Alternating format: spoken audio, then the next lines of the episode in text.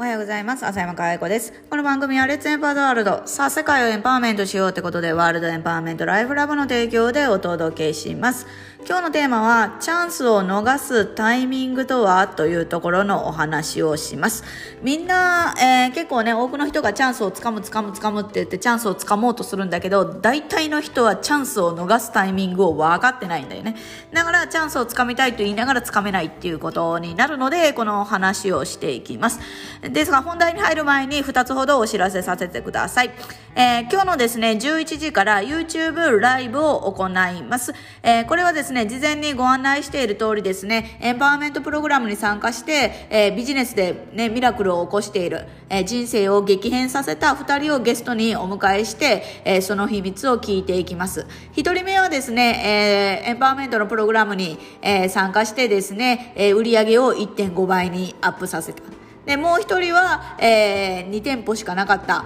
えー、保育園をですね4店舗というふうにですねどんどんどんどんビジネスを、えー、拡大させていってるというですね、え、お二方をゲストにお迎えして、え1時間ほどのね、ライブトークをしていこうかと思いますので、ぜひ興味ある方はですね、メルマガの、あの、下のところに視聴エントリーというね、あの、URL 貼ってますから、そちらから視聴エントリーをしてください。そしてもう一つですね、えー、事前にあのね、号外という形でもあのメールを送らせていただいてるんですが、えー、毎週木曜日の、えー、毎週第2木曜日ですね。違う、毎月です。毎月第2木曜日の、え、夜21時からやってるね、アントレプレナーシップ道場、えー、自分のね、価値を世の中に提供し続ける思考力とか、えー、想像力とかビジネス力、これを鍛えるっていう、えー、ことを、まあね、グループのコミュニティでやってるわけなんですけども、そちらがですね、えー、6月から値上げになります。というのも、えー、もともと2980円で提供してたんですけど、これで提供するのは安すぎるというね、あのー、ことをですね、参加している方からいただいておりまして、あのー半年経ったこの6月にですね、えー、値上げを決めました。で、あのー、一般の方も参加できるあのグループですし、あの、エンパワーメントのプログラムを受講されている方も、えー、参加できるコミュニティ、あのー、になってるんですけども、両方とも、えー、値上げという形になりますので、今のタイミングで、えー、ご参加ください。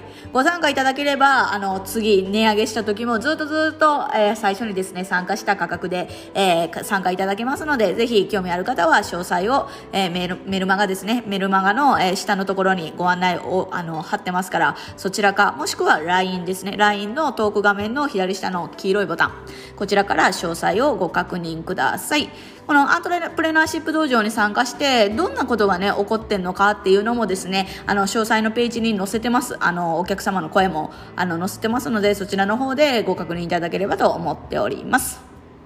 ということで、本題です。えー、チャンスを逃すタイミングっていうところで、やはりですね、あの、人生をより良くしていこうって思うには、チャンスをつかむっていうことが大事なんですけど、このチャンスをつかめる人とそうでない人っていうのの大きな違いっていうのは何かっていうと、まあ、一つはチャンスに気づけるかどうかっていうところなんですよね。まあ、これはみんなわかってる。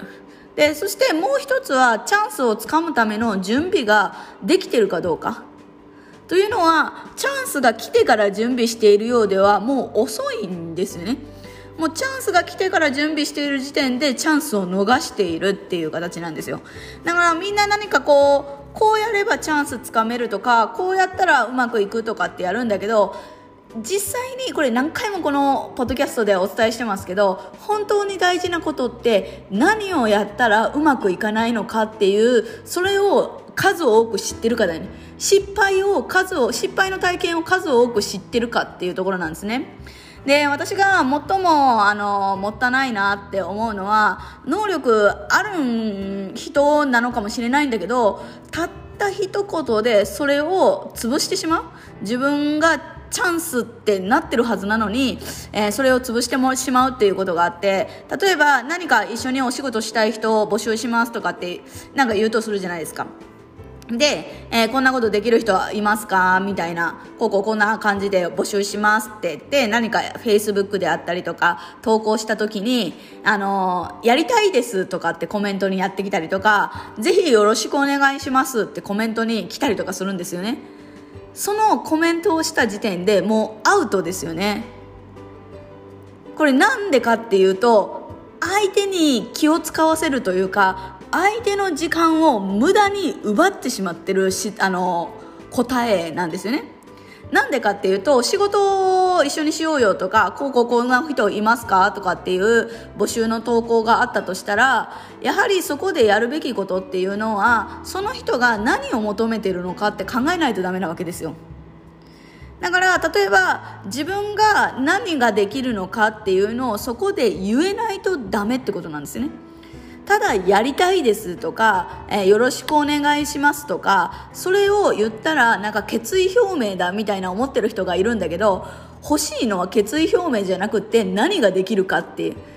あなたと一緒に仕事をする、あなたがこのチームに入る、ここに入ることによって何が起きるのかっていうことを依頼する側は知りたいわけですよね。だから、そういうなんかやる気のアピールとか、もう高校生とかね、新入社員じゃないんだから、そういうところをやっても全く意味がない。それをやればやるほど、あ、この人仕事できないんだなっていうことを自分で世の中にアピールしてしまってるっていうことに気づく必要がありますよね。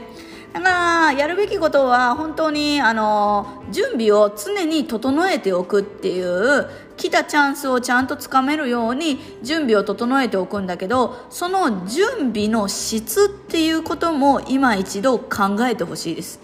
もう準備しとかないとダメだよとかそういうのは山ほど聞いてると思う。だけどその質があまりにもうーん悪い、うん、相手が何を求めてるのかっていう2歩3歩先の展開を考えてなさすぎだよね。うん。で、なんかこう、持ってる切り口もワンパターンすぎるっていうか。うん、だから柔軟に対応するっていうかこの切り口が無理だったら2個目の切り口3個目の切り口ってやっていかないとダメなのにそこまで考えきれてないっていうあのことが非常に多いんじゃないのかなと思います。なんでぜひですねあのチャンスを逃すっていうのはどういうタイミングなんだろうって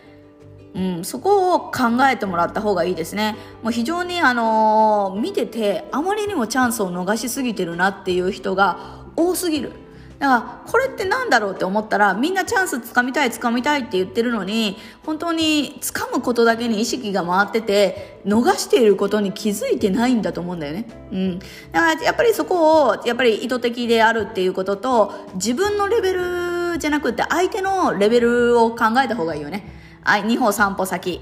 自分のレベルでね、あのー、やっても絶対に誰かと繋がって誰かに選ばれるわけではないですから、必ずね、あのー、相手が何をね、考えてるのかとか、相手の意図を言葉に現れていない